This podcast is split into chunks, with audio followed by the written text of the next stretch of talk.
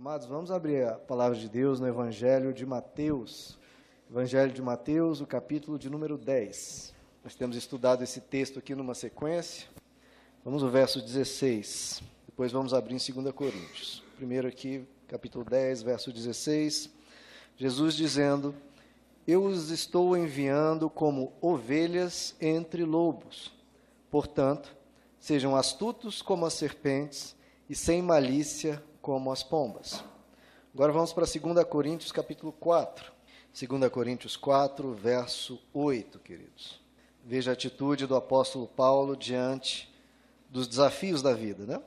Verso 8: De todos os lados somos pressionados, mas não desanimados. Ficamos perplexos, mas não desesperados. Somos perseguidos, mas não abandonados. Abatidos, mas não destruídos. Até aqui, queridos. Vamos orar. Senhor Jesus, fala conosco nessa noite, que o Senhor possa estar nos ensinando os princípios da palavra para enfrentar cada desafio da vida com toda a força da fé e todo o poder do Evangelho em nós. Que o Senhor nos conduza, abençoe esta noite diante de Ti, que o Senhor esteja falando aos nossos corações. É o que te pedimos em nome de Jesus. Amém.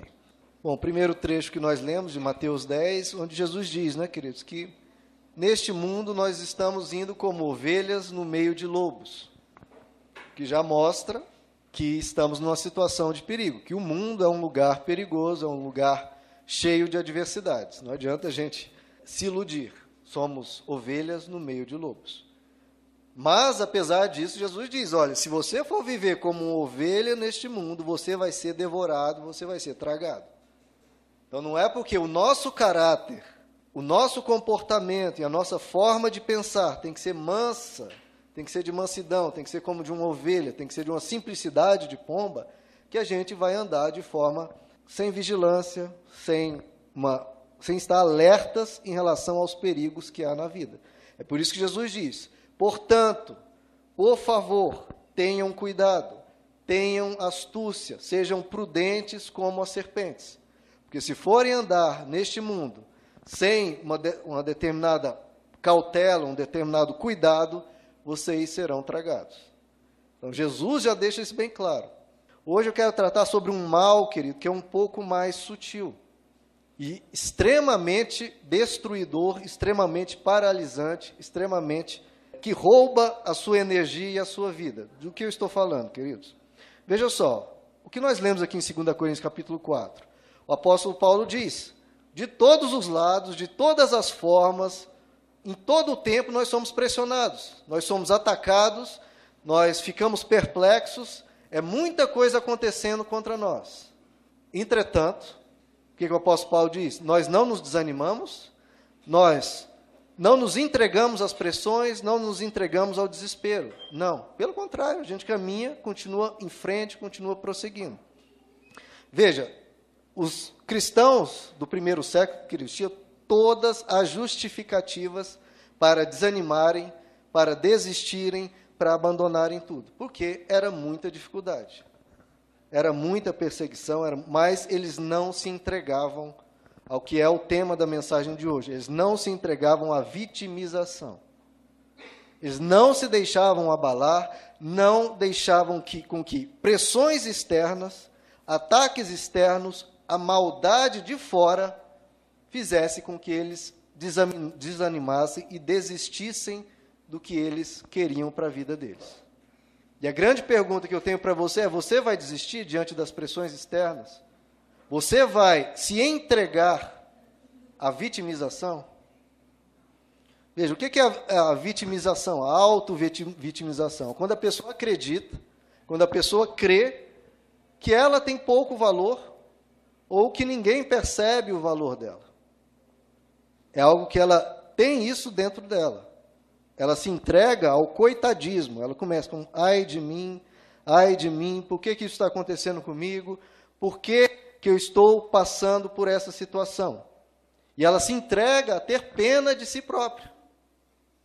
Ela começa a se enfraquecer, ela começa a ter um comportamento de pomba, de ovelha, a baixar a cabeça diante das tempestades da vida e dizer: ai de mim, ai de mim, ó pobre de mim. E fica gemendo a vida em vez de desfrutá-la. Então veja, É, muitas pessoas têm essa autoimagem muito baixa, queridos. As pessoas, elas se de, autodepreciam. Elas se julgam diferentes, se julgam menores, se julgam inferiores, se julgam menos bonita, menos interessante que as outras. Ela começa a ter um olhar ruim sobre ela própria, um, um olhar autodepreciativo, um julgamento negativo acerca de si própria. Ela vai se desvalorizando ela mesma. Ela se auto-enfraquece, ela se auto-sabota pela forma que ela se enxerga. Ela se sente, não, eu sou menor, eu sou mais fraco, eu não consigo.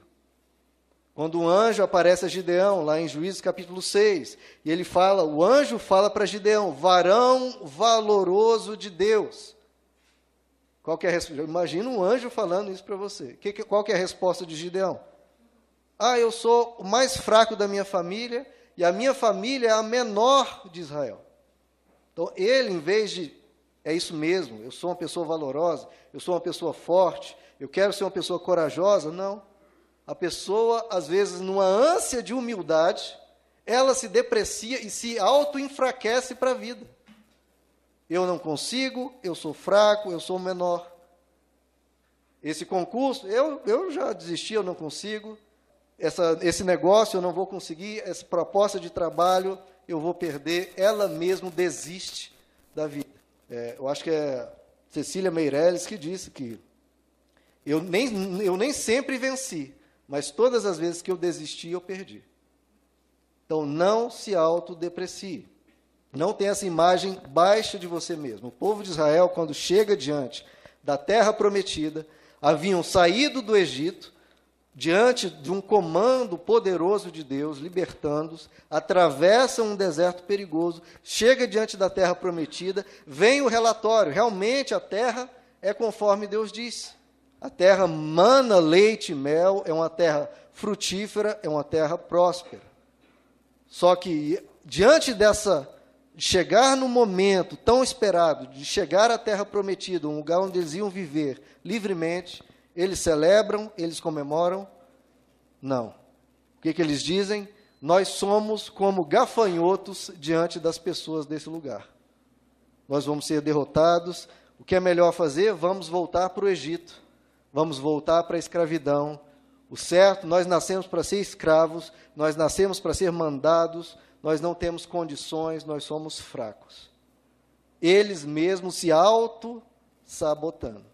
E é o que muita gente faz, a pessoa mesmo se diminui diante das tempestades da vida.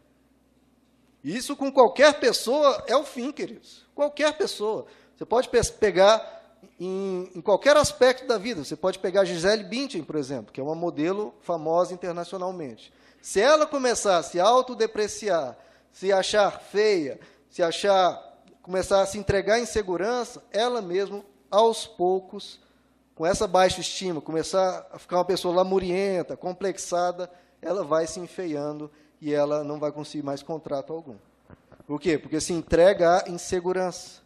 Diferente de uma pessoa confiante, de uma pessoa alegre, de uma pessoa disposta, de uma pessoa proativa. Se a pessoa mesmo dizer, diante de um embate da vida, que Jesus diz, vocês estão indo como ovelhas diante de lobos. Imagine só, a ovelha diante de um lobo e ela chega já com cabeça baixa dizendo eu não consigo, eu não sou capaz. É o fim, né? Não tem a menor chance. Então, esse é o grande problema que perturba muitas pessoas, perdem anos da vida, perdem oportunidades, perdem o potencial que elas têm porque elas se depreciam. Elas se auto-vitimizam.